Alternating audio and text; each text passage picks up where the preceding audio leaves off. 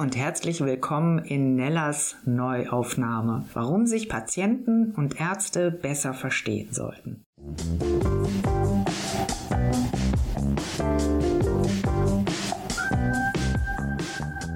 Hi, ihr lieben Hörerinnen und Hörer von Nellas Neuaufnahme. Schön, dass ich dich beim Autofahren, Putzen, Bügeln oder gemütlich auf deinem Sofa oder Bett liegend begleiten darf. Ich grüße mit extrem großer Vorfreude auf diese Folge hier, die ich mit so wundervollen Menschen machen darf.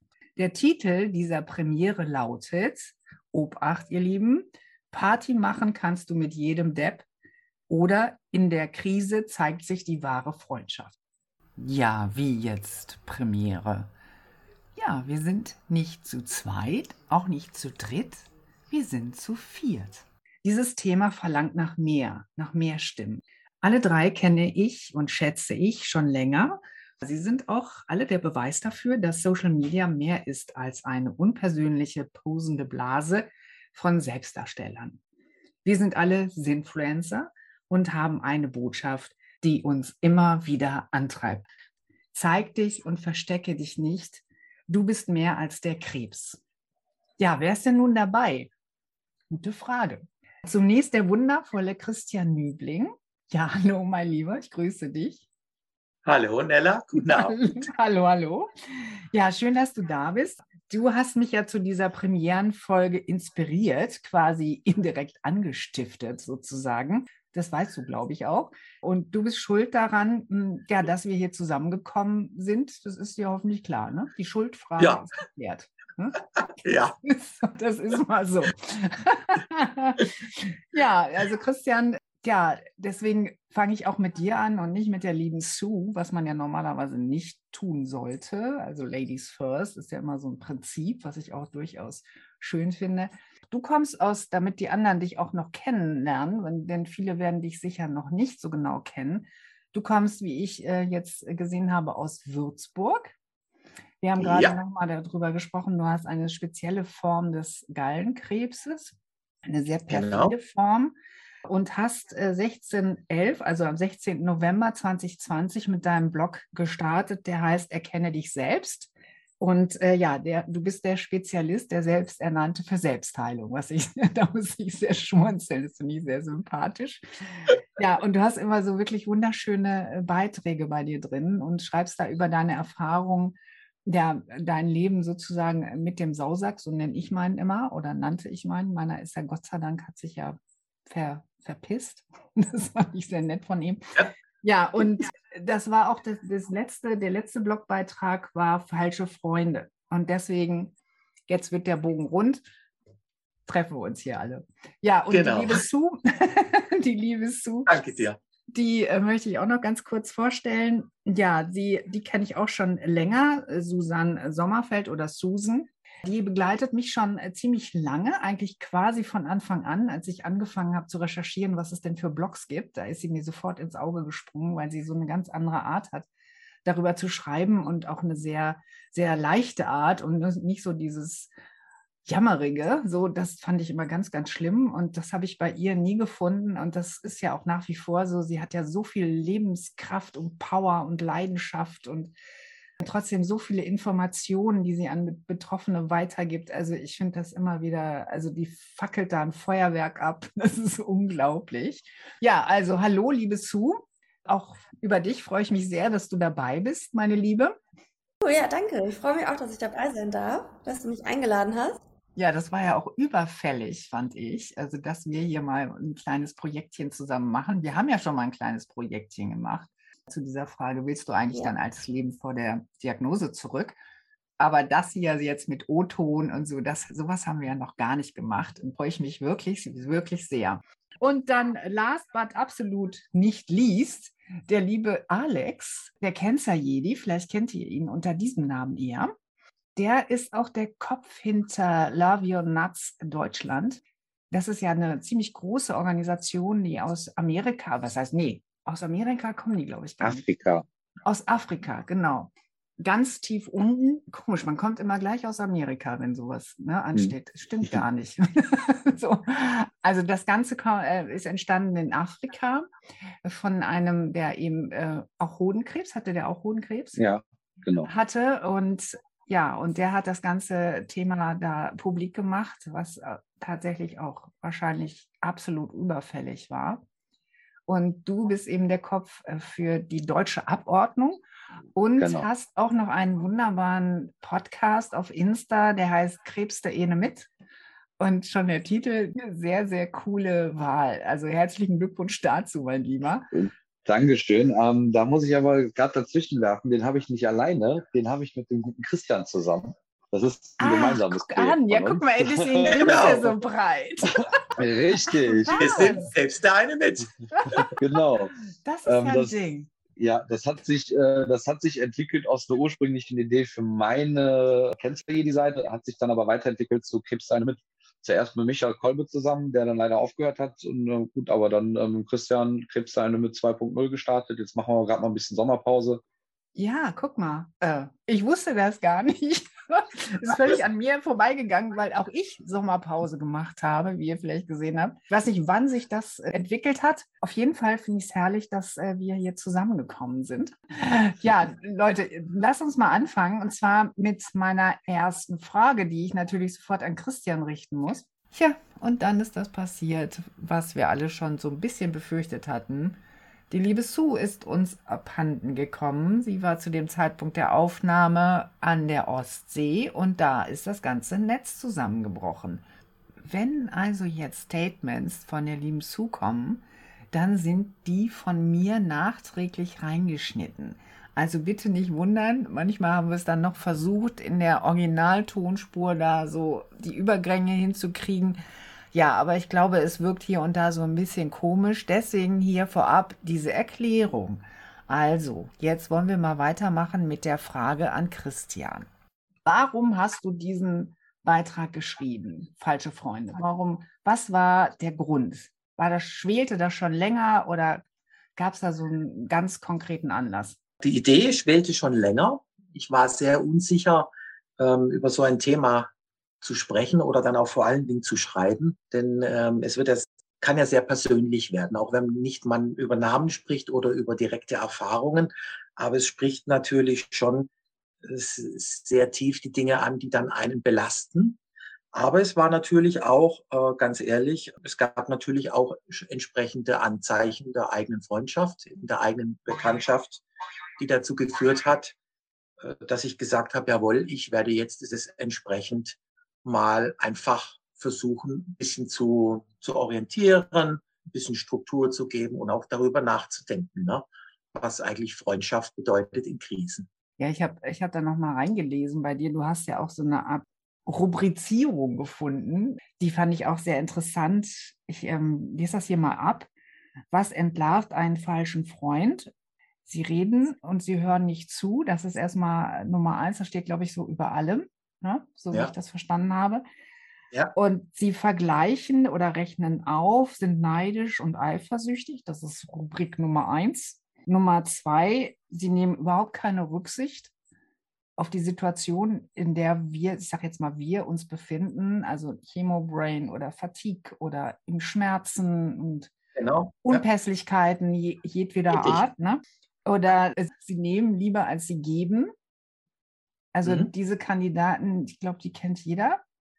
Und ja. da ist es, glaube ich, auch keine große Überraschung, wenn es dann zum Bruch kommt, wenn man dann sagt, okay, ich nenne die immer, ja. äh, hier bitte raus aus meinem Lebensbus, da ist die Tür, ja. Tschüssikowski. Genau. Ne?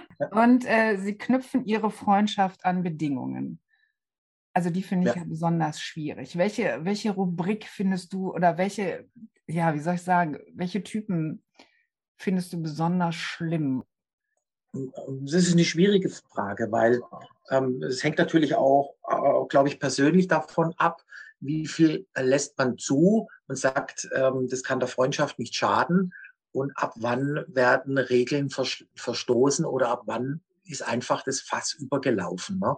Ich halte es prinzipiell sehr, sehr schwierig, glaube ich, in der Freundschaft, so äh, empfinde ich es auch zu meinem aktuell Freunden, wenn plötzlich das Thema Vergleichen aufrechnen oder das Thema äh, Neid herkommt. Na, jetzt bin ich Vollerwerbsminderungsrentner, bin ausgemustert aus der Arbeit, ein schönes Beispiel. Da muss mir keiner neidisch sein, wenn ich jetzt äh, meinen Tag so gestalten kann, wie es meinen gesundheitlichen äh, Umständen entsprechend möglich ist. Aber viele sehen das halt als eine Art Freizeitbeschäftigung. Oder dann die Frage, warum kriegt jemand in der Vollerwerbsminderung trotzdem noch Geld? Ne? Man vergleicht sich ja. Ne? Ist das Geld, was man mhm. bekommt, mit dem, was ich erhalte, steht es in Re Relation. Ne? Also, und das tut dann, glaube ich, schon sehr weh. Und da werden halt dann auch Punkte einfach. Ist das ähm, so konkret? Also, dass Sie das so konkret ansprechen oder spürst du das? Ich spüre das. Weißt, dieses Vergleichen, Aufrechnen, das ist ja, ähm, wenn du in einem Job bist, in einem Beruf bist, sage ich mal, ne? Ähm, und du kommst nach Hause und du triffst dich mit deinen Freunden am Wochenende, was machst du da? Da sprichst du über das, was du erlebt hast in deinem Beruf, über das, was dir aufgefallen ist. Du lässt das mal ab. Also du, du, du führst ja, sage ich mal, ich will nicht sagen oberflächliche Gespräche, aber du führst Gespräche, wo auch der andere immer mitgehen kann. Wenn dann aber sich ein Lebensumfeld derart ändert, dann fehlt ja diese Gemeinsamkeit. Das heißt, in den Gesprächen kommen natürlich dann auch wesentliche unterschiedliche plötzlich raus. Ne? Ich bin dauernd krank, ich habe Schmerzen, ich bin nicht krank. Und wenn dann mein Gegenüber dann erzählt, ähm, er fühlt sich eigentlich auch krank und versucht dann äh, seine Krankheit in einem höheren Maße auf meine Ebene zu stellen, dann hat es halt schon etwas damit zu tun, ne? sich zu vergleichen oder auch äh, Themen zu finden.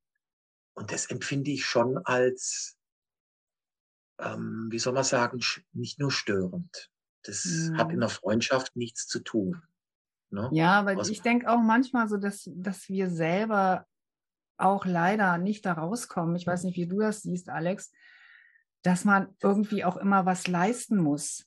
Also dieses, diese Erwartung an einen selber, ja, dass man in dem Moment gar nicht produktiv ist. Das ist ja auch, wenn man mhm. arbeitslos ist zum Beispiel, ich hatte das auch mal eine Phase, die nennt, ich habe die immer nett genannt, wie die Amis, in between careers. Das fand ich immer viel schöner.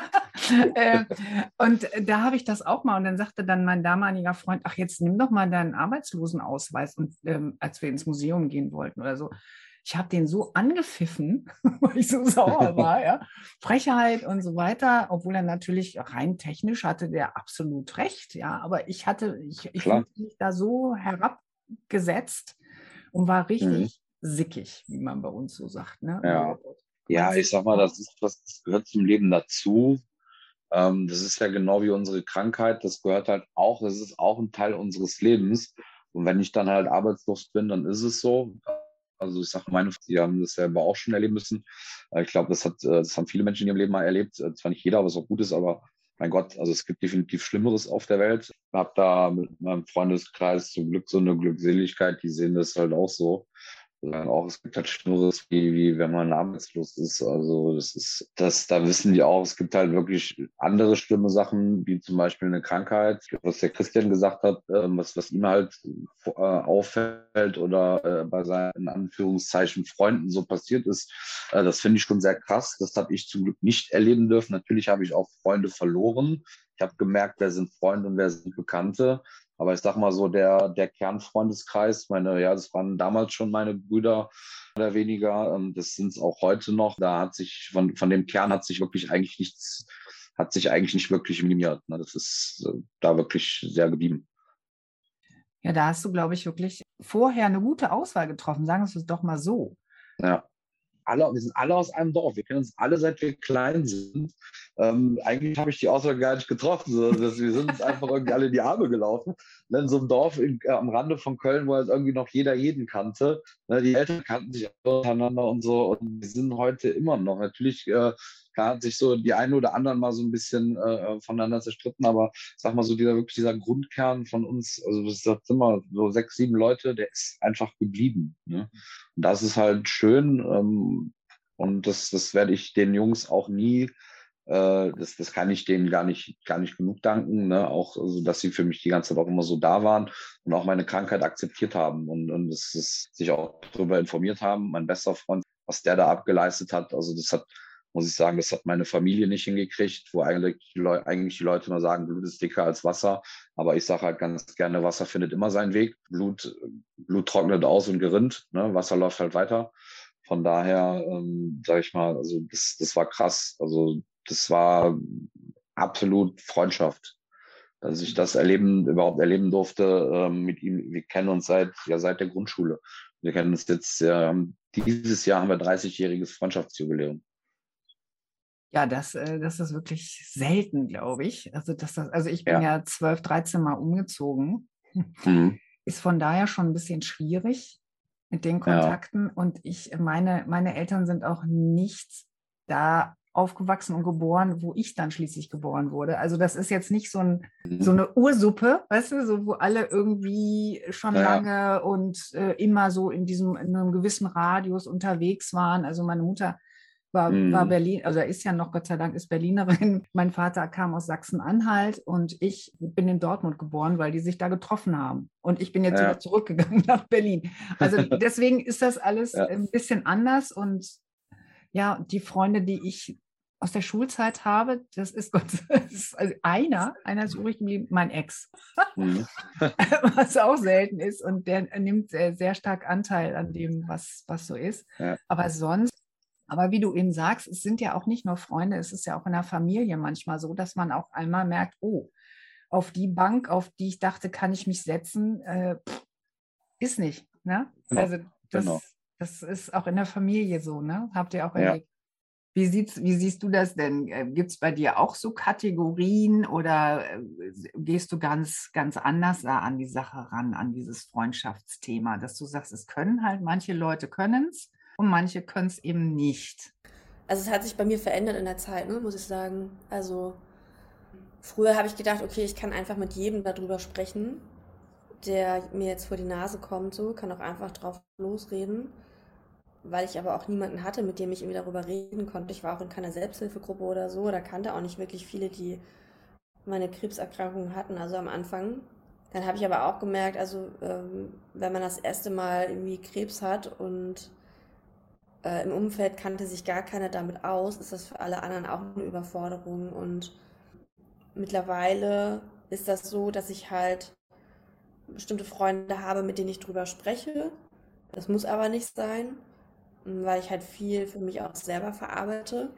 Weil ich finde, eine Verarbeitung fängt bei einem selbst auch irgendwie an. Dann muss man sich auch, ja, wie gesagt, auch Menschen suchen, die damit auch umgehen können. Ähm, dann gibt es auch Menschen, die hatten vielleicht schon mal eine Erfahrung mit Krebs, die gehen damit auch wieder ganz anders um. Habe ich jetzt auch in meinem Freundeskreis welche, ähm, die damit auch schon eine Berührung hatten.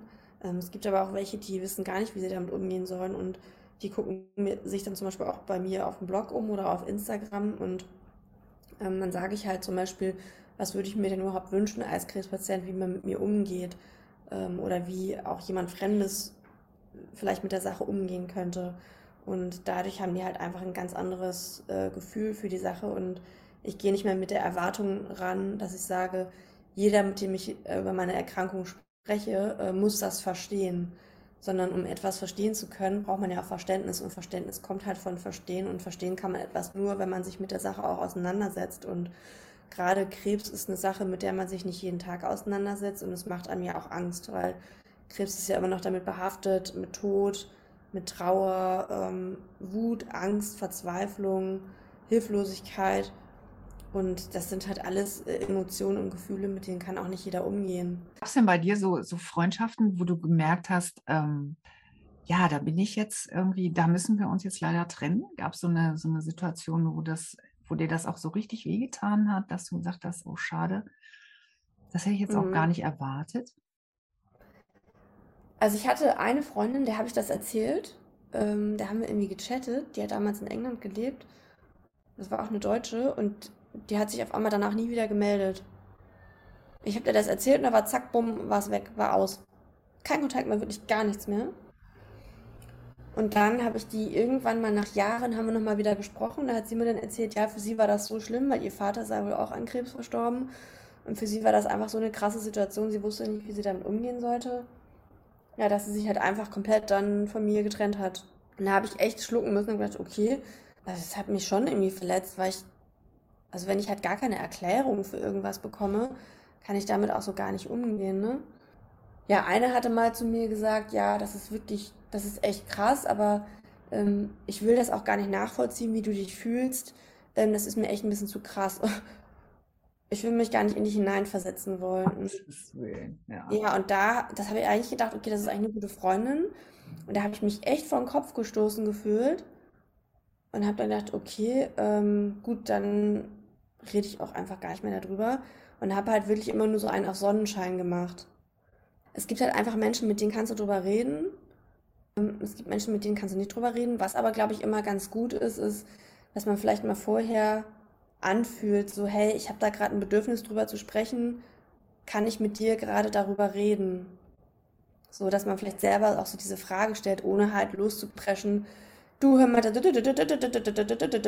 so über seine Krankheit zu reden, du weißt gar nicht, wie die, wie die Person hat drüber, also darauf reagiert und weil ich dann selber auch dann einfach so geschockt war. Ähm, also bei mir zum Beispiel war es so, dass, äh, dass ich sagen muss, es waren echt Überraschungen, also positive Überraschungen dabei.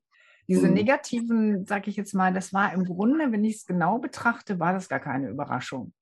Weil das war für, ja. wenn bei genauerer Betrachtung hätte ich das, also hätte ich das ahnen können, ja, dass das so mhm. nicht funktioniert, dass ähm, da sehr viele, wie meine Kinder immer sagen, Ego-Shooter dabei sind, äh, die dann so Sätze rausgehauen haben wie, das mit deinem Krebs, das muss jetzt aber auch mal gut sein. Fand ich persönlich sehr schön.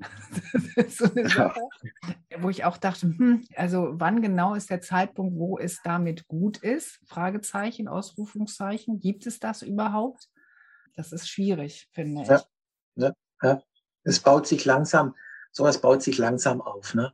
Jetzt habe ich natürlich nicht den Vorteil jetzt, äh, wie jetzt der Alex so schön berichtet hat, in so einer tiefen Gemeinschaft. Ich mehrfach umgezogen, ne? ich wohne jetzt erst seit vier Jahren hier in Würzburg, musste dann auch über sehr intensive Arbeit, hatte ich wenig Zeit gehabt, Freundschaften und Bekanntschaften zu erarbeiten. Da ist natürlich mhm. jede Bekanntschaft von der Wertigkeit schon mal ganz anders. Ne? Und man ist natürlich froh, dass man äh, eine Anbindung hat und dann auch über die Anbindung, dass sich da was entwickeln kann. Da hat man nicht diesen, diesen Prüfungs- oder diesen, diesen Blick drauf, könnte es passen oder nicht, um daraus mehr werden zu lassen. Ja.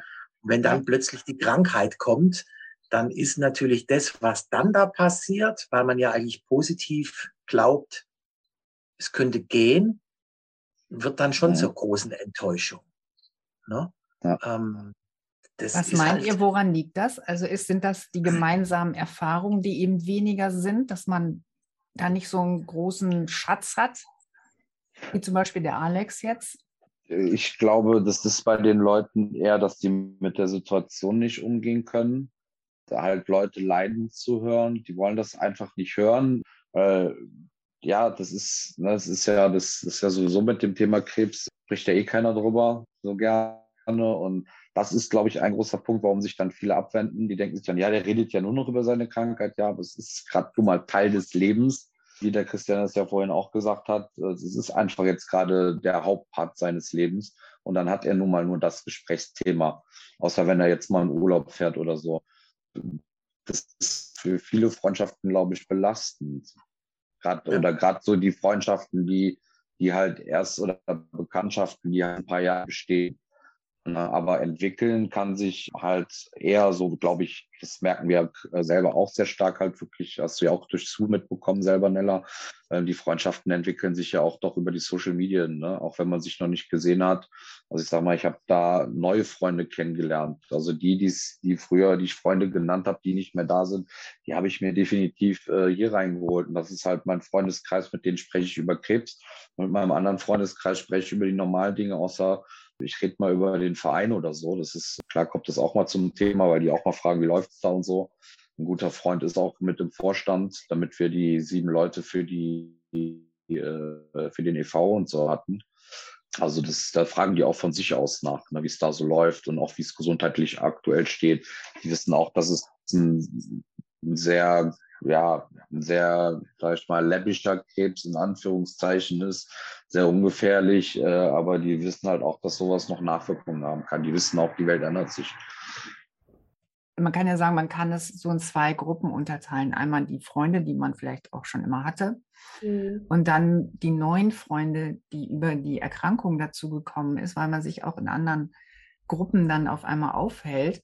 Und ähm, da sind ja bei dir, ähm, also Bonnie zum Beispiel, extrem enge Freundschaften auch entstanden. Mhm. Und meinst du, das ist auch der Unterschied, ne? Also das macht, also dass man eben weiß, wovon man redet, dass das eben diese mhm. besondere, ja, wie soll ich sagen, Chemie äh, untereinander ausmacht, oder? Total. Also klar ist es halt, also mit Bonnie zum Beispiel ist es ja auch so klar, wir haben uns über den Krebs kennengelernt. Aber mittlerweile ist es halt so, dass wir uns eigentlich gar nicht mehr so über den Krebs oft unterhalten, weil wir einfach gemerkt haben, wir haben auch ein normales Leben zusammen und wir haben auch im normalen Leben Gemeinsamkeiten, ähm, über die wir reden können. Ähm, aber es gibt natürlich auch Momente, wo, wo, wo sie halt was mir erzählt oder ich ihr was erzähle, wo wir einfach sagen, hey, ich verstehe dich, ich verstehe dich total. Und da reicht es mir aber auch, mittlerweile, dass ich halt, wenn ich weiß, ich habe nur eine Person oder vielleicht auch nur zwei Personen, die in dem Moment mich verstehen und wissen, wie ich mich fühle.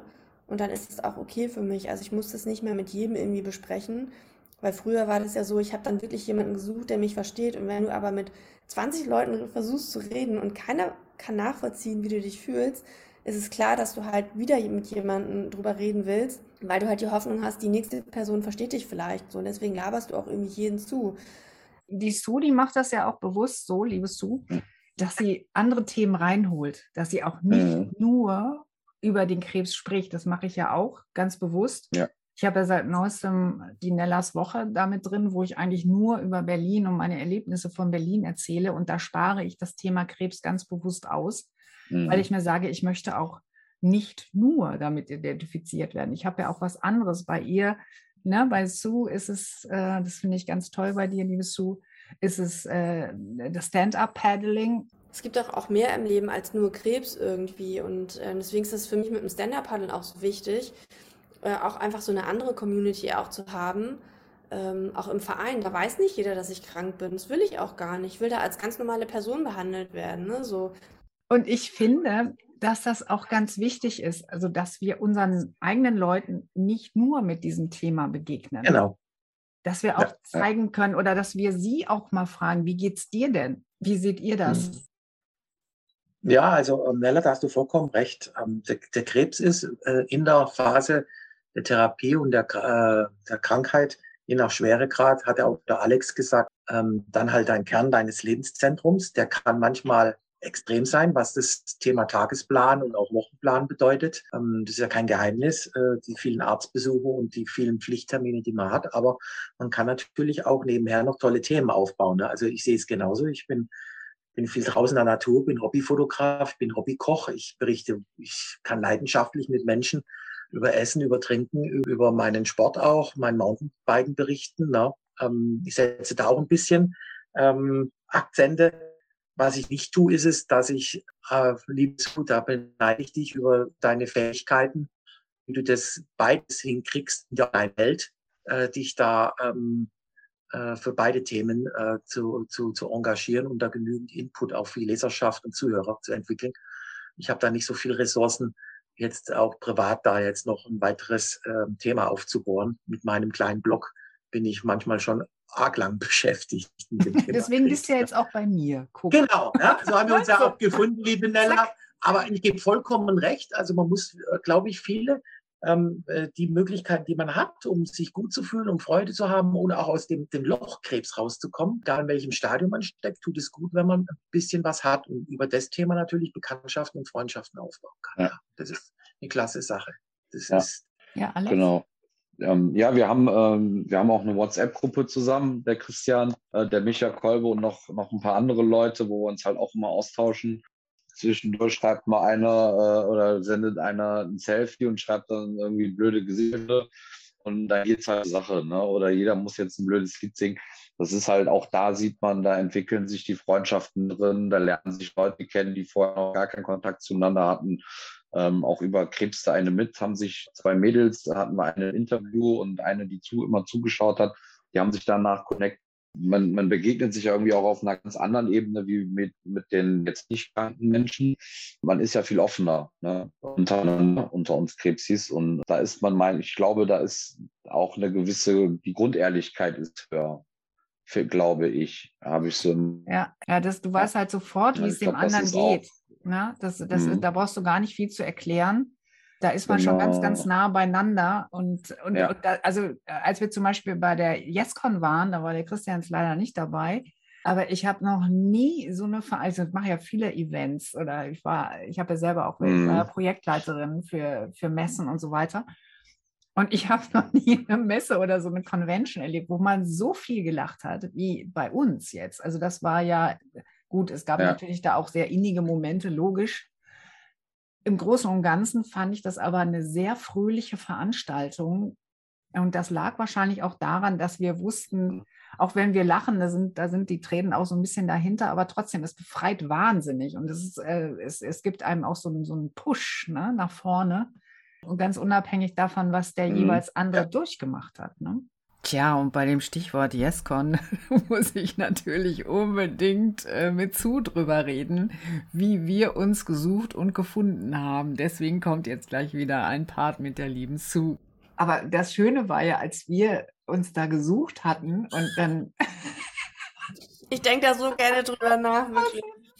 Hat jemand Nella gesehen? Wo ist eigentlich Sue? Oh, stehst du neben mir? Und wir hatten uns ja vorher nur über Zoom gesehen und so. Mhm. Und, und, dann stehen wir blöden, äh, fragend nebeneinander, jeweils nach dem anderen suchend. Und also es war so lustig und wir haben uns ja dann auch beim Frühstück da gesehen. Das war auch so, so eine lustige so Runde. Äh, ich glaube, wir haben aber auch tatsächlich ein paar Leute echt überfordert. Oh ja. Mit der guten, guten Laune. Die haben auch gedacht, was haben die denn geraucht? Ja, so, also äh, also das, das war wirklich toll und äh, also da denke ich auch unheimlich gerne dran zurück. Irgendwie wie ein Klassentreffen auch so ein bisschen, ne? Ja, ja, so ein Klassentreffen, da hast du absolut recht.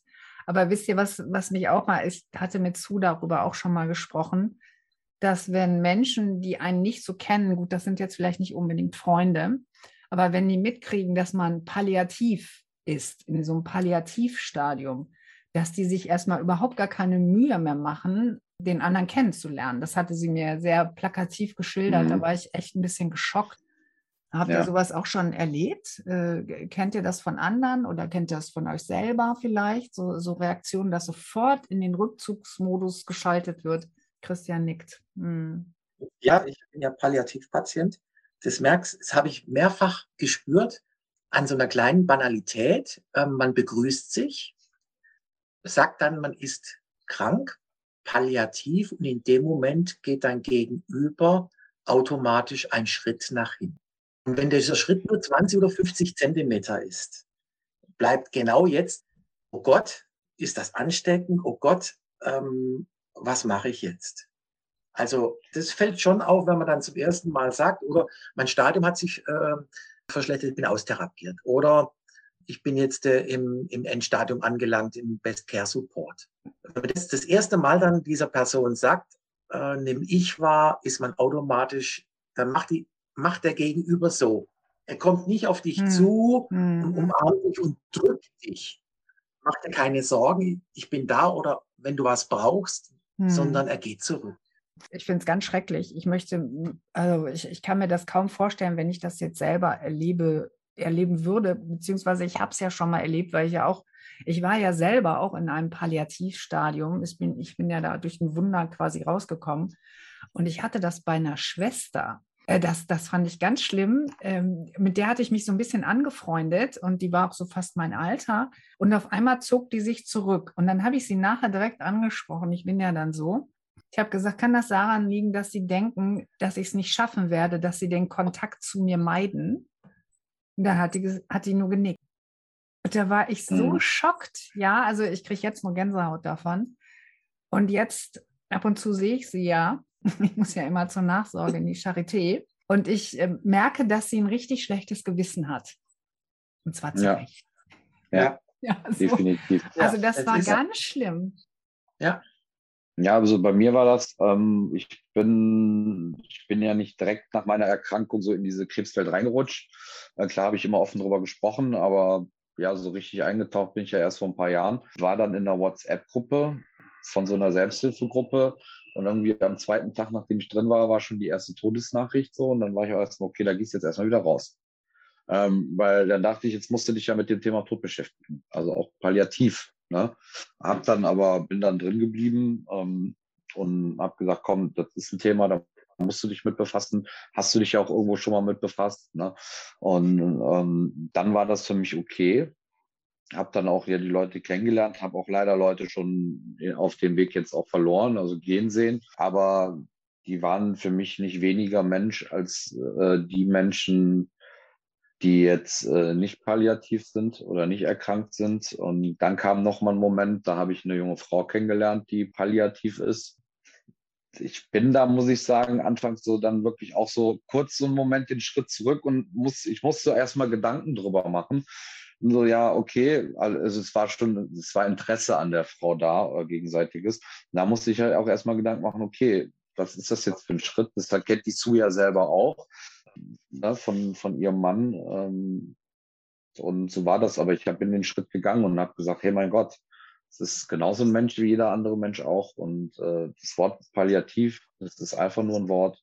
Und das hat noch lange nichts zu heißen. Das kann noch ein ganz langes, erfülltes Leben sein oder auch nicht. Das weiß man nicht. Ne? Das ist ein Risiko, was man eingehen muss, aber ich würde das jederzeit ja, eingehen. Also ich, ich finde das ganz süß, was du da kriegst. Also ich, ich, ich weiß nicht, ob es euch auch so geht. Ich bin so mhm. extrem Gänsehautanfällig geworden. Und ich bin eine richtige ja. Heulsuse geworden bei so Themen, die mich so Ne? Also, so, das war bei mir ja, so krass. Ich weiß nicht, ob das auch da. Also die, man ist sofort doch, doch. angefasst, ja, weil, man, weil, weil, man sofort da so, also die Emphase drin ist. Ne? Man ist sofort mhm. drin da. Also drin, ich, genau. Man, man kann richtig mitgehen. Ja, ne? Man genau. weiß, man weiß genau, wow, das sind. Ja. Furchtbar. Ja, ja, du, du, du, kennst, du kennst sie ja auch. Ich weiß genau. Von gesehen. Ja, ich ja. weiß genau, von wem du sprichst, ja. ja. Ist auch eine ganz entzückende Person. Ich liebe sie. Also ja, ist ganz wunderbar, ja. gute Wahl, ja. gute Wahl. Also ein ganz wunderbarer Mensch. Und äh, das, wenn die Gefühle da sind, äh, na, also dann, ich, also wenn die so groß sind, dann ist das auch mhm. scheißegal, was da ist. Und man will die Zeit, die man hat, einfach miteinander verbringen. Und äh, getrennt zu sein, ist viel schlimmer als diese Zeit, die man dann eben äh, hat eben, ja, die möchte man auskosten. Das ist, das ist ganz, genau. ganz wichtig. Ja, das, genau. Das finde ich genau. auch ganz entscheidend. Ja, ne? Genau. Ähm, was mir gerade dazu eingefallen ist, weißt du, ich liebe es, ähm, wenn mein, mein bester Freund und jetzt auch Trauzeuge zu mir kommt und mich in den Arm nimmt. Er fragt nicht, wie es mir geht. Er kommt auf mich zu und nimmt mich in den Arm und drückt mich. Und das finde ich berauschendes Gefühl. Und dann guckt er mir in die Augen und sagt so, jetzt Na, so. ja. Das ist Freundschaft. Ne? Richtig. Na? Du spürst alles mit allen Sinnen, was da gerade passiert. Ja. Und was ich, wo, wo ich jetzt gerade hin will, ist, es gibt ja diese Sätze, die ihr auch alle kennt. Wenn du was brauchst, dann melde dich. Also ich, mhm. ja, weil viele dann sagen, ach Mensch, das sag ist. Sag das sehr oft. Ja, also manche sagen so, mein Gott, sei doch nicht so, so hart, weil ich sofort, ich werde sauer, weil, weil ich sage, viele haben gar nicht die Kraft oder sie wollen sich nicht melden. Sie, also ich gehe jetzt mal, also es gibt ja immer so verschiedene Phasen, in, der man, in denen man ist. Und gerade am Anfang, du meldest dich nicht. Du brauchst jemanden, der auf dich zukommt oder der, der dir mal ein Angebot macht, der mal sagt, pass auf, wer dir das recht, wenn ich ähm, dir mal was einkaufe oder brauchst du dies und das? Also sehr konkret zu sein. Aber wenn du was brauchst, dann melde dich. Das ist für mich ja, äh, das habe ich jetzt mal so gesagt, damit, da haben wir da auch mal einen Check hinter. Ne? Und damit bin ich dann raus. Das ist so eine Alibi-Bemerkung für mich. Ich, wie seht ihr das? Ähm, also ich, ich äh, kenne das selber von mir. Ich bin da auch so ein Mensch, ich, ich biete auch meine Hilfe an. Ähm, sag halt auch dann konkret, also eine, eine, Arbeitskollegin von mir, die hat sich jetzt äh, krank gemeldet wegen Corona, hat mal telefoniert wegen einer Baustelle und dann habe ich dann auch gesagt, ja, was ich sag, weil sie wohnt hier direkt um die Ecke, ich sag, äh, ich sag, wenn du, wenn du Einkauf brauchst, das Bescheid, schreibst du mir eine Liste, dann gehe ich für dich einkaufen, da kriegen wir schon hin. Ne? Und dann meinst du auch so, ja, nee, alles gut. Und dann sage ich, ja gut, ich sag, dann melde dich, wenn du was brauchst, ne? sag nur Bescheid. Wie es voran, wenn die die Hilfe nicht annehmen, dann sage ich, okay, dann melde dich. Ne? Also es bleibt weiter ein Angebot von meiner Seite. Die können sich dann noch einfach bei mir melden und sagen, ja, guck mal, könntest du nicht vielleicht mal gerade, gehe ich da noch einkaufen, wenn ich die Zeit dafür habe. Ne? Oder macht dann irgendwas anderes. Das ist äh, ja, aber da bist du ja schon konkreter geworden mit diesen Einkäufen. Ne? Wenn das nur so genau. ganz ja, allgemein platziert wird, dann denke ich manchmal, nee, also ähm, das macht, also ich habe es nicht gemacht, beziehungsweise ich musste es lernen, über meinen Schatten zu springen, was ich dann auch irgendwann gemacht habe. Ja, also bei denen, wo ich das Gefühl hatte, ja, die meinen das tatsächlich ernst, die mhm. haben das vielleicht ein bisschen ungeschickt formuliert und dann rufe ich die jetzt einfach mal an, ja, weil ich jetzt eine Kiste äh, Sprudel brauche und äh, hier keiner da ist, der mir das bringen kann, könnte. So. Aber wie siehst du das, Christian? Ja, ich sehe das auch so. Das ist wie die Frage, wie geht es dir? Wenn jemand in einer Krise ist, kommt automatisch, äh, wenn man einen guten Kontakt hat, egal wie tief der ist, kommt, glaube ich, schon dieses Knicke-Angebot, wenn du was brauchst, meldest dich. Wir haben Alex ein schönes Beispiel. Er hat es ja gleich äh, mit dem Einkaufen verbunden. Er wurde konkreter ne, und hat dann gesagt bekommen, nee, das klappt. Ne, und hat gesagt, aber meldest dich, so nach dem Motto, wir kriegen es hin. Das ist ja nicht die Normalfall, sondern so wie du äh, erlebe ich das auch. Meldest du, wenn du was brauchst. Punkt. Und wir brauchen am Anfang, und in der, in der Krebsphase erlebe ich das so, äh, es gibt ja auch Phasen, da schämt man sich, ne, wenn die Konzentration weg. Dankbar, wenn jemand kommt, sagt, boah, guck mal, der war laufen oder der geht Mountainbiken, du hast Lust, morgen mit mir gemeinsam was zu machen. Ich nehme das wahr, viele nehmen die Entscheidung schon weg und unterstellen einfach, wir können nicht und der sagt nein. Und daher sagen sie, sagt mir, was ich brauche. Und ich allerdings habe gar nicht manchmal die Kraft und die, die, die Energie, dann zu fragen, gibt es jetzt jemand, der mit mir einen Spaziergang macht? gibt es jetzt jemanden, der mir äh, den, das Einkaufen ähm, übernehmen könnte. Äh, da entsteht automatisch eine Distanz und die empfinde ich schon als schwierig. Ne? Ja. Also, ähm, ich muss da noch ergänzen, also ich bin, ich bin nicht immer so konkret in der, in der Frage. Ich sage auch mal, wenn jetzt gerade jetzt jemand irgendwie schwer krank ist oder so, dann sage ich halt auch, okay, ich weiß in dem Moment nicht, was, was will der gerade, wie du ja schon sagte, schneller, man, man ist ja in so Phasen, man ist die Phase, man ist die Phase. Ich frage dann halt auch lieber, ne, pass auf, kann ich dir irgendwas helfen? Äh, oder melde dich dann einfach, ne, wenn du was brauchst. Das sage ich halt auch. Ne? Also ich meine das ehrlich, ne, wenn diejenigen das dann, wie ihr beide dann vielleicht auffasst. Also das ist wirklich, das, das meinen die Leute meistens, glaube ich, gar nicht so, wie, wie, wie ihr es dann äh, aufnehmt. Ja, aber wie du eben, ähm, wie du eben bin, sagst, Christian, man ist, entschuldige, man ist dann so schwach. Ja, man, man, man schafft es gar nicht, das zu formulieren. Also ich kann euch auch mal sagen, ich hatte mal eine Haushaltshilfe hier nach der Stammzelltransplantation ging es mir ganz äh, dreckig und ich, ich wusste nicht, äh, wie ich das alles hier bewerkstelligen soll. Mein Mann ist ja selbstständig gewesen, Gott sei Dank ist er angestellt. Jetzt geht das leichter. So, und ich wusste nicht, wie ich das mit meinen Kindern hier alles irgendwie äh, wuppe. Und dann habe ich gedacht, okay, eine Haushaltshilfe ist die Lösung. Diese Haushaltshilfe hat mich so gestresst, weil ich der immer sagen musste, was, ich, was zu tun ist und dann eine Einkaufsliste zusammenstellen, was sie einkaufen soll. Und also äh, dann habe ich gedacht, nee, ich bestelle die lieber ab und mache das so mit meinen, mit meinen Bordmitteln, wie es geht. Und das ist halt wirklich so ein Punkt. Ne? Du bist halt wirklich manchmal so fertig. Und deswegen finde ich so Angebote zu formulieren, finde ich sehr, sehr angenehm. Wie du sagtest mit dem Mountainbiken, da muss ich sehr schmunzeln. Also wenn ich das äh, gekonnt hätte, juhu, ne? Also Dreiradfahren ja. wäre gegangen, vielleicht. ja, so. Oder, weißt du, wir können jetzt kegeln wieder oder können bowlen gehen. Ne? Ja, genau, Klar, dass man ja immer Alternativen dass man sagt, zusammen. Pass mal auf, hast du Lust. Könntest du dir vorstellen. Ne? Ja. Oder Raus einfach nur einen Kaffee trinken gehen. Genau. Also das, es, es muss nichts Großartiges sein, aber es muss konkret sein. Das, das finde ich, ja. das finde ich, also das kann ich wirklich nur so als Tipp mal formulieren und dann, dann läuft die Chose auch. Und die, natürlich ist das manchmal schwierig und natürlich sollte man auch versuchen, den anderen mal so ein bisschen aus diesem Tief rauszukitzeln. Das mhm. geht aber nur mit ganz viel Fingerspitzengefühl. Und dann braucht man mal mehr Ansätze, drei, vier, fünf vielleicht sogar. Ne? Und äh, nicht aufgeben, auch an die Freunde und die Lieblingsmenschen da draußen. Gebt nicht auf. dran. Ja. Na, ja. Irgendwann kommt der Punkt, wo der andere dann sagt, ah Mensch, toll. Ach, schön, dass du an mich gedacht hast und äh, wunderbar. Ne? Ja, ich habe tatsächlich mich bei einer Freundin mit einem richtigen Knall verabschiedet. Also ich wurde dann auch sehr eindeutig. Und bei den anderen Also ich habe mich von dreien getrennt und von denen dachte ich immer, das sind meine wirklich äh, Best Friends Forever, ne? so BFF. War aber nicht so. Aber wie gesagt, hätte ich mal genauer hingeguckt, hätte ich das eigentlich von Anfang an wissen können. Und bei den anderen habe ich das so auslaufen lassen. Ne? Da habe ich dann gemerkt, nee, das sind so Aussauger, ne? wo ich jetzt nicht mehr da war und gesagt habe, wir machen heute dies und ich habe Theaterkarten da und dies, das, jenes, irgendwelche, also ich bin ja immer so ein kleines ja, Duracell-Häschen, die einen oder anderen werden das vielleicht noch kennen. Also ich habe immer ziemlich viel Energie und Ideen. So, und dann war ich das aber nicht mehr. So, und dann war ich auf einmal ja. nicht mehr interessant. Ja. Also das fand ich schon, schon krass. Und was ich auch krass fand, diese beiden Freundinnen, wo ich dann gesagt habe, hier, ne, Tschüssi, die fanden das, was ich gemacht habe mit dem Blog, fanden die ganz bescheuert. Die haben gesagt, was, was bist du profilneurotisch? Warum stellst du dich denn da, präsentierst du dich denn da? Brauchst du denn den Mittelpunkt und so?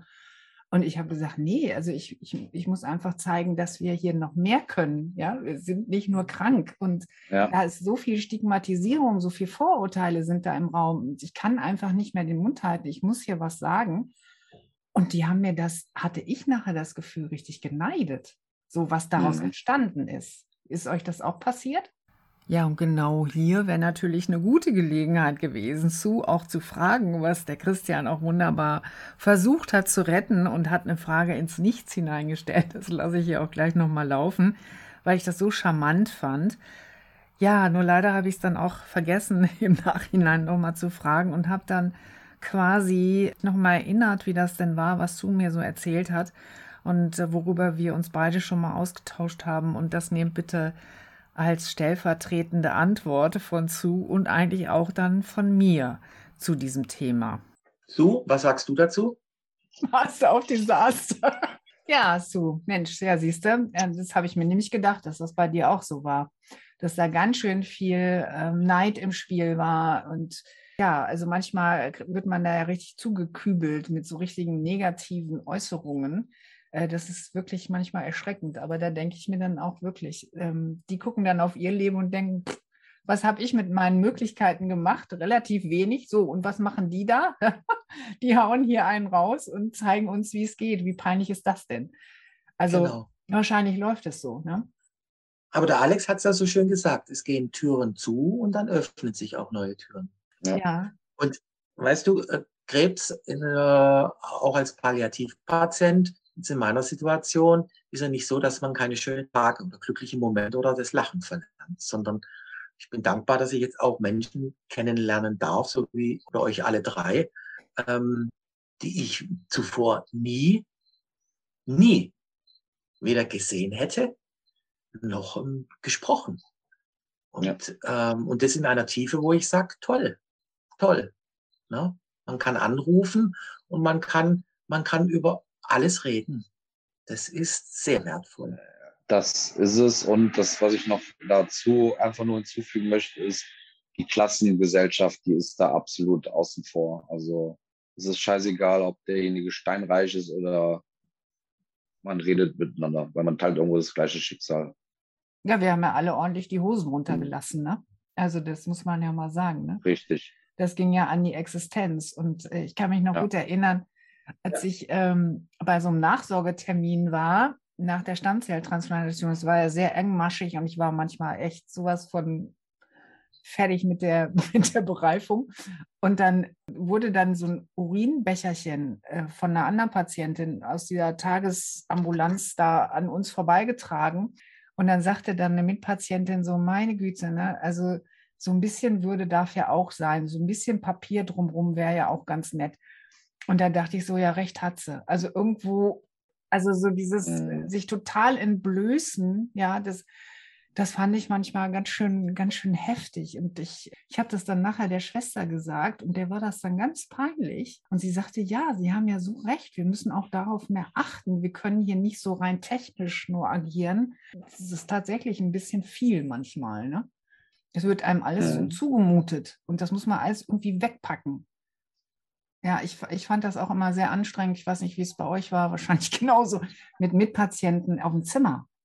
Also du kannst ja mal Glück haben. Ich hatte so, ich sage immer so, zu 80 Prozent hatte ich Glück. 15 Prozent war so Mittel und 5 Prozent Katastrophe. Und äh, aber ich war jedes Mal extrem angespannt und dachte, ach du Scheiße, wer kommt denn jetzt wieder, wie ihr vorhin gesagt habt, auf Klassenreise? Bloß ihr kennt die Leute ja gar nicht. Diesen Klassenverbund mhm. gab es ja vorher gar nicht, ja. So, und dann wirst du da zusammengewürfelt und denkst dir manchmal, ach, du ahnst es nicht, ne? Wie war es bei euch? Ja. ja, ich war ja kürzlich im Krankenhaus, hatte einen 81-Jährigen mit einer Hüftoperation, der, der ein bisschen rumgenörgelt hat auch und unzufrieden war. Als wir dann ins Gespräch gekommen sind mit meiner Krankheit, wurde er immer stiller. Und am Ende habe ich dann zu ihm gesagt, wissen Sie, Sie müssen nur auf Ihren Körper hören und darauf achten, dass Sie jetzt mit Ihrer künstlichen Hüfte nicht zu viel und nicht zu wenig zumuten. Aber Sie können noch sehr lange leben. Mhm. Mein Leben ist aktuell sehr beschränkt. Und dann war er ganz still und hat es dann bestätigt, dass er vielleicht sogar noch eine ganz andere Lebenserwartung haben könnte. Und das war dann schon ein Wachrüttler. Und in den Freundschaften, Bekanntschaften ist es ja schon so, wenn man plötzlich Themen ähm, anspricht oder auf dem Radar haben, die halt sehr persönlich werden, die dann auf den Zug springen und mitmachen, weil sie natürlich auch einen Teil von sich entblößen. Und die, die Entblößung, wie du sagst, ist manchmal nicht für jedermann möglich und dann schweigt man und dann geht man ganz langsam mhm. und verlässt die Situation. Aber ich finde auch, dass das so ein, äh, so ein Entwicklungsbooster für einen selber ja. ist. Ne? Also, ja. also ja. wir sind uns alle einig, schöner wäre es ohne. Das ist ganz klar, also brauchen wir nicht, ja. Aber jetzt ist es nun mal da und da muss man damit irgendwie versuchen oder wir müssen damit irgendwie umgehen.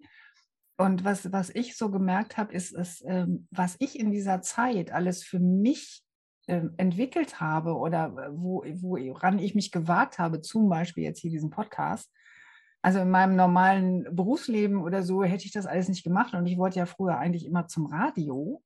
Und jetzt habe ich meine eigene Sendung. Ja, wie geil ist das denn? Also das, das ist doch einfach ja. fantastisch. Und da möchte ich auch nochmal genau. alle da draußen ermutigen, Leute, macht das, macht das, worauf ihr jetzt Bock habt und nehmt es einfach, nehmt es einfach in die Hand und, und äh, setzt es um. Also mit euren Mitteln, irgendwas ist immer möglich. Also das, das ist wirklich erstaunlich, was man da alles machen kann. Und an die Freunde, wir sind ja eigentlich bei dem Freundschaftsthema, ähm, auch da, was wir vorhin hatten mit diesen Mitpatienten und so, das kennen ja viele nicht, die nicht im Krankenhaus waren, dass man das alles auch noch in seinen Rucksack reinpackt, was man da so an Geschichten miterlebt, ja. Und das ist manchmal ganz schön viel, mhm. was wir alles so verarbeiten müssen.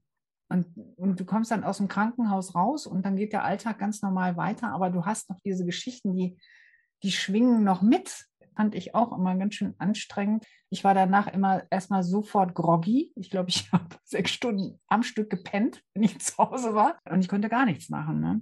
Alex, da kannst du ja auch, glaube ich, äh, du hast es ja öfters mal, dass du zu dir sagst, oh, jetzt muss ich mal beim Krebsthema ein bisschen, ein bisschen langsamer machen. Ne? Ähm, ja, du legst dich an zwei Welten. Definitiv. Also das ist jetzt, ähm, klar, ich lebe in zwei Welten und es ist halt auch, ich sag mal, durch das Krebs der eine mit. Äh, ich bin mach's ja von Tag eins und habe ja keine Folge verpasst. Also auch wenn Micha ausgefallen ist, habe ich weitergemacht. Ich meine, du hast jetzt auch noch keine Folge verpasst, seit du dabei bist. Nur das ist ganz, ganz viele krasse Schicksalsschläge, die du dir da anhören musst, alle zwei Wochen. Das ist schon krass, das muss man erstmal verarbeiten. Ähm, und ich habe jetzt, ähm, ich habe da nicht geschlafen, sondern ja, ich habe jetzt einfach gerade mal so einen kleinen, wie soll ich sagen, ich habe einfach so einen kleinen Krebs, eine mit Burnout.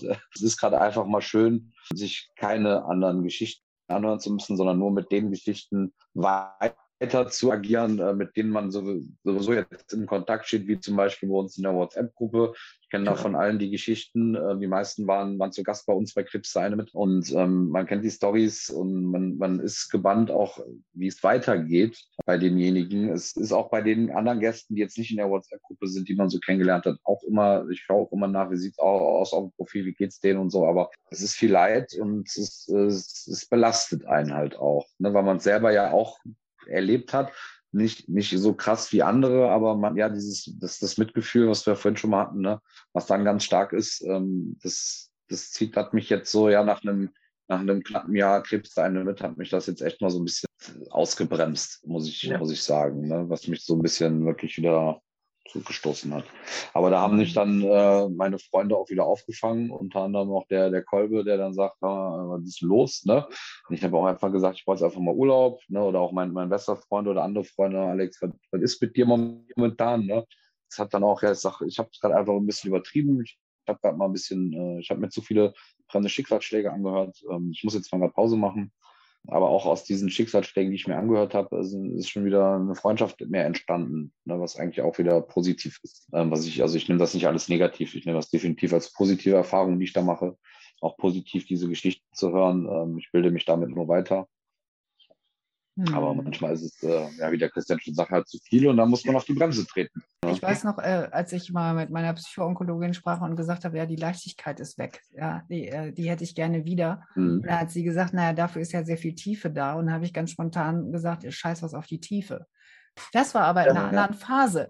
So inzwischen kann ich sagen, nee, Tiefe ist schon, ist schon okay. Und die Leichtigkeit, die flansche ich jetzt ab und zu mal da wieder an. Und Gott sei Dank äh, sehe ich sie ab und zu wieder. Und äh, also sie ist auch ja. ja. nicht nur ab und zu da, also ich lade sie ganz oft ein. Und, aber diese Tiefe, die, äh, die möchte ich inzwischen nicht mehr missen.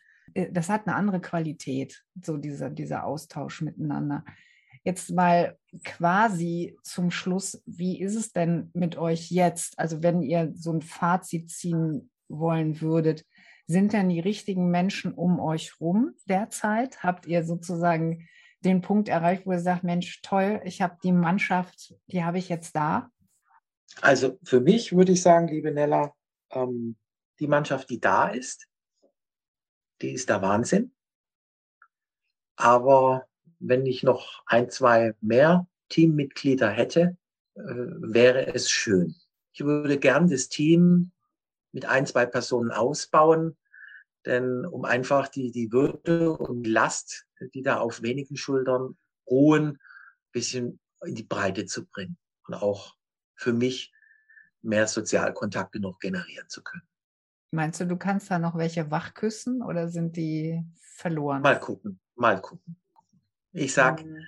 ähm, wieder Alex, ähm, in unserer Gruppe ist eine sehr tolle Dynamik. Wir werden uns auch mal jetzt dann im Sommer kennenlernen, in echt alle. Ich freue mich über jeden, unabhängig, wie er sagt, äh, der Alex, welcher sozialer Status er hat, ob er krank ist, das spielt da keine Rolle. Und bei dir, Alex, ich meine, du warst ja sowieso ganz happy mit deinen Leuten, ne? Ja, ganz klar. Davor, also ne? ich bin, ich bin definitiv sehr happy mit meinen Leuten. Ich habe ähm, gelernt, äh, auszusourcen. Also es sind auch Leute, klar, es kommen immer mal neue Leute in dein Leben. Ähm, nehme ich auch gerne immer offen entgegen. Ich meine, ich bin eine Kölsche Jung, das ist bei uns so. Wir sind halt einfach so eine offenherzige Mentalität, sag mal, die, die ich merke, die mir nicht, wo ich früh merke, das wird nichts, die tun mir nicht gut oder die fordern ähm, die ich aus. Sag denen auch ganz, pass auf, pass, ist nichts mit uns. Ne? Also du bist jetzt keiner, mit dem ich jetzt, also ich, mit dem es eine enge Freundschaft wird, wenn man halt so, ja, was los, wenn, wenn man so merkt, die drängen so ein bisschen drauf, sage ich denen das auch ganz klar, pass auf, können auf jeden Fall Kontakt bleiben, aber äh, ne, ich habe meinen Freundeskreis, den muss ich jetzt nicht erweitern aber auch kein Problem damit, wenn er erweitert wird, wenn neue Leute dazukommen, um Gottes Willen. Da bin ich um jeden weiteren froh. Aber die, die ich meine, die keine guten Freunde werden können, die den das irgendwie auch und dann merkt man auch ganz schnell, die verlassen sich sowieso in deinem Leben, von dem wirst du auch nichts mehr hören. Und dann hast du im Prinzip deine, Bestätig deine Bestätigung bekommen. Ja, also ich sag mal so, ich, ich reise gern mit leichtem Gepäck. Also ich, ich möchte da niemanden dabei haben, der mich ja, wie du das ja auch schon gesagt hast, die, die mehr nehmen als die geben. Und die kann ich nicht gut gebrauchen. Das, äh, das habe ich eine ganze Zeit lang äh, gemacht, habe ich ganz viel reingegeben immer. Und das darf halt keine Einbahnstraße sein. Das ist äh, ganz, ganz wichtig. Ja, und zum Schluss stelle ich natürlich auch Sue nochmal die Frage, ob das denn auch ihre Mannschaft ist, die sie jetzt bei sich hat. Ja, wie ist denn bei dir, Sue? Bist du fein damit, so wie es jetzt gerade mit deinen Freunden läuft? Ist das deine Mannschaft? Ja, also doch, ich bin jetzt wirklich zufrieden damit, weil ich halt mit mir selber im Reinen bin, dass ich auch klar mit allen spreche. Ne? Wenn ich jetzt sage zum Beispiel, ähm, Leute, ich ziehe mich mal für eine halbe Stunde raus, ich lege mich kurz hin, dann gucken die nicht blöd so, äh, was ist denn jetzt, sondern ich sage einfach, ich bin gerade einfach platt von der Therapie, ich muss mich einfach nur eine halbe Stunde hinlegen und dann bin ich wieder fit und dann bin ich wieder da. So die müssen sich keine Sorgen machen, weil ich einfach wirklich klar und offen kommuniziere. Ich habe halt einfach für mich irgendwie so einen Weg gefunden und äh, meine Freunde wissen das mittlerweile auch. Also klar gibt es da auch Sachen, so meine Familie, die weiß heute nicht damit umgeht, aber also deine, deine Familie, die hat da eher noch Probleme oder sind da manchmal Mhm. unsicher? Ja, die hat es halt nie so wirklich richtig akzeptiert. Und ähm, die haben mir halt immer das Gefühl gegeben, ähm, dass ich ja eigentlich nur ja geil auf Öffentlichkeit bin. Weißt du, was mir dazu einfällt? Eine Freundin sagte mal in einem ganz anderen Zusammenhang, also da war ich auch noch gar nicht krank, die sagte mal, ähm, die Familie kann das am wenigsten akzeptieren, dass man sich weiterentwickelt. Also, dass man nicht Mhm. die kleine Nella ist oder die kleine Sue von, ne, von vor, als sie 15 war oder so. Ähm, das können die, also diese Entwicklungsprozesse, die können die ganz schwer nachvollziehen, weil da so ein Bild implementiert ist, Mhm. das man doch bitte bedienen soll. Da steht zwar nicht ausgesprochen da im Raum, aber es ist irgendwie so eine, so eine Grundsatzerwartung. Ja. Und ich glaube, das ist äh, auch der Punkt, warum sich manchmal in der Familie Schwestern oder Brüder, also ich glaube eher gar nicht mal so die Eltern, eher so diese Abteilung, äh, dass die damit Schwierigkeiten haben zu sehen, ah, da hat sich was verändert. Ja, das ist auch so. Was ich halt einfach nur schade finde, ist, dass ähm, sich die eigene Familie dann auch gar nicht damit befasst ähm, oder auch gar nicht auf einen zugeht, sondern halt einfach immer nur über einen irgendwas denkt, aber nicht einmal mit der Person halt drüber spricht. Das finde ich einfach schade. Und dass man halt, ja, wie du schon sagst, so dieses kleine Mädchen von damals, das ist man halt immer noch, so soll man sein, wenn man es eben nicht ist. Weil ich finde, gerade auch durch, durch eine Krankheit lernt man ja auch Grenzen zu setzen und zu sagen, okay, das ist jetzt was, das tut mir einfach nicht gut, da muss ich einfach von ablassen. Was vielleicht früher mal Dinge gewesen sind, die man in der Familie immer gemacht hat oder gemacht haben musste. Dass man auch einfach gelernt hat, Grenzen zu setzen, was vielleicht in der Familie nie so beigebracht wurde und was vielleicht auch nicht respektiert wurde. Ne? Denn man hat immer das gemacht, was gesagt wurde, ob das einem gut getan hat oder nicht. Ähm, aber das ist für mich halt einfach in meiner jetzigen Situation ist so psychischer, mentaler Stress, das ist für mich das Allerschlimmste.